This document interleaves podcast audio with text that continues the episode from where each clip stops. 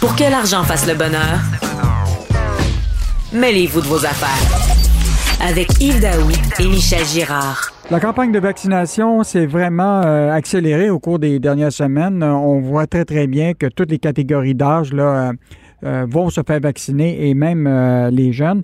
Et tout indique que le gouvernement là, va présenter au cours de la semaine prochaine son plan de déconfinement évidemment, qui va permettre probablement la relance euh, du commerce de détail, la relance de la restauration et de l'hébergement.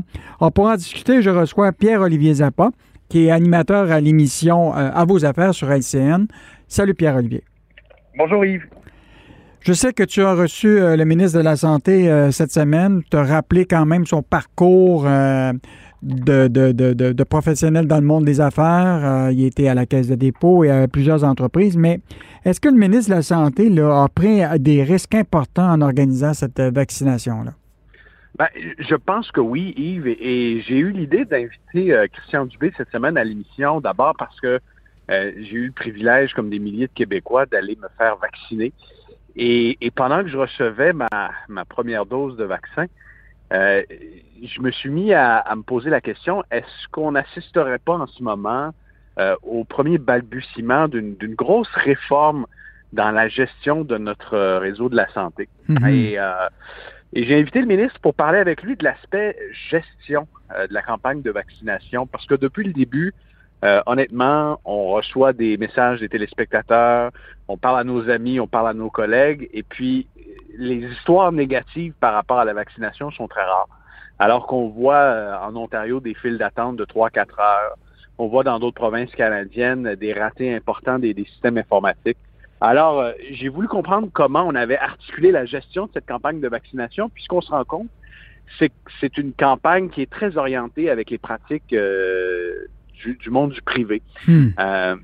Christian Dubé a pris un gros risque au début de la campagne, simplement euh, en basant la vaccination sur un outil de gestion qui s'appelle Clic Santé.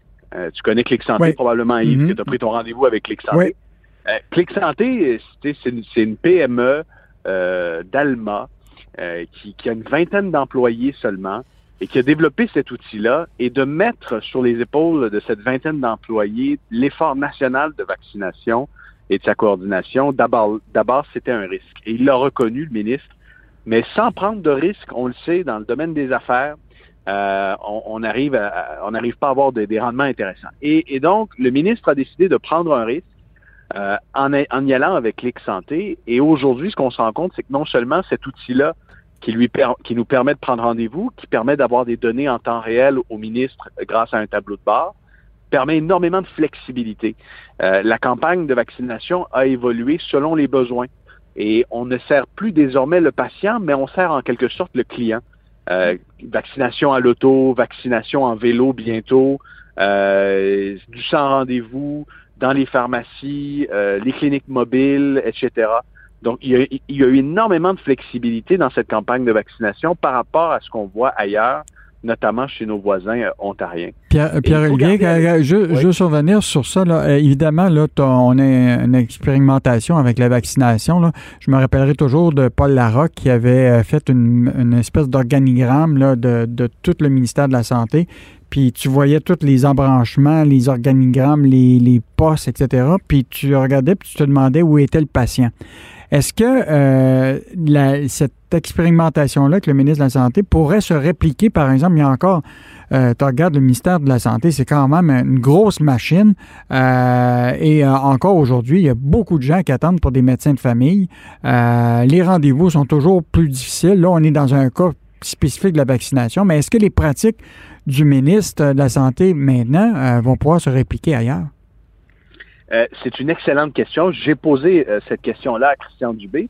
Euh, et la, première étape avec Clic Santé, c'est d'en faire une plateforme adoptée à travers le réseau de la santé pour coordonner la prise de rendez-vous, que ce soit avec des, médecins de famille pour que ça se fasse plus rapidement. donc, donc oui, j'ai l'impression que la philosophie du ministre, c'est d'améliorer l'efficacité du système en passant par des outils technologiques simples comme Clic Santé. Euh, on se rappellera tous du fiasco du euh, dossier Santé Québec, mhm. euh, le journal documenté de semaine en semaine, 2 milliards de dollars, 20 ans de, de développement qui se sont soldés par un échec.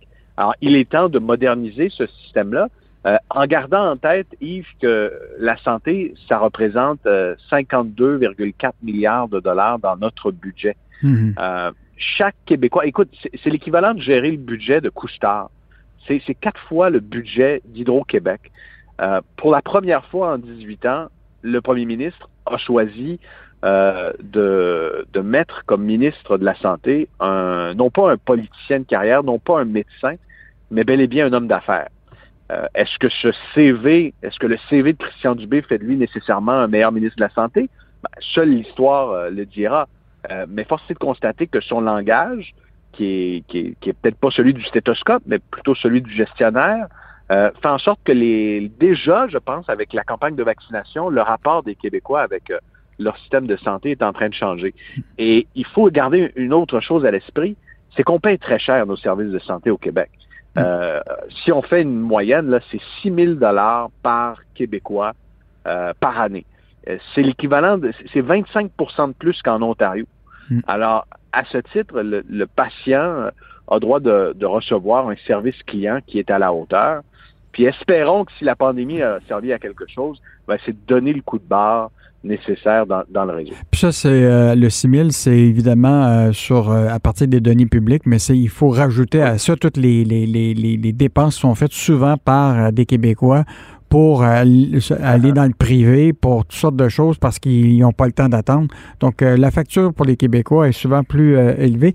Euh, en, terminant, Pierre-Olivier, la vaccination là, nous amène évidemment à un plan de déconfinement que tout le monde souhaite. Déjà, dans plusieurs pays à travers la, la, planète, même aux États-Unis, plus de masques. évidemment, les gens se retrouvent dans les rues, sur les terrasses. Est-ce que notre plan de déconfinement arrive pas un peu trop tard? Ben, c'est la question, je pense, euh, qui, se, qui, se, pose parce que ça fait à peu près deux semaines que le gouvernement euh, nous annonce euh, qu'il y aura un plan de déconfinement, qu'on va s'inspirer de ce qui s'est fait ailleurs, notamment à Saskatchewan. Et pourtant, puis on, écoutait Horacio Arruda jeudi dernier qui disait ça s'en vient au cours des, des, prochains jours, mais on n'a toujours pas d'indication. Et clairement, Yves, les Québécois ont hâte de voir la lumière au bout du tunnel euh, voudrait s'accrocher à des objectifs et là on manque d'objectifs. On voit qu'aux États-Unis euh, tout, tout, tout s'accélère à vitesse euh, grand V.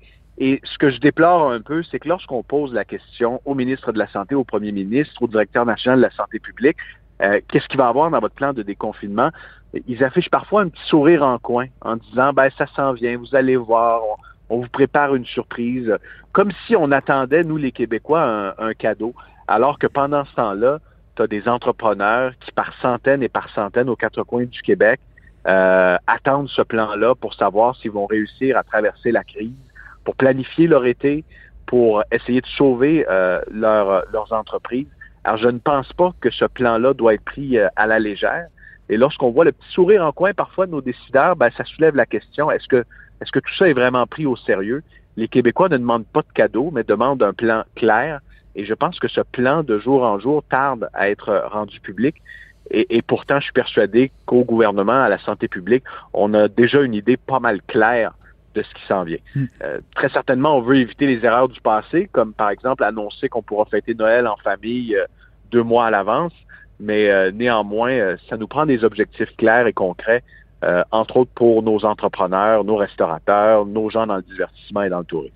Moi, j'ai hâte de voir avec le plan de déconfinement, là, les Québécois vont. Est-ce que ça va être comme les années folles et ils vont se mettre à dépenser et que, euh, ou ils vont euh, garder quand même un peu de se restreindre un petit peu encore. donc, est-ce que le, confinement va avoir eu des impacts sur leur habitude de consommation? J'ai hâte de, voir ça. Donc, c'était... Si, si on suit aux États-Unis, à Israël, ça va y aller, on va dépenser. Oui, c'est ça. Donc, euh, merci. C'était Pierre-Olivier Zappa, qui est animateur et journaliste à l'émission À vos affaires, qu'on peut évidemment écouter du lundi au vendredi sur LCN à 18h30. Salut Pierre-Olivier. Bonne journée. Bonne journée.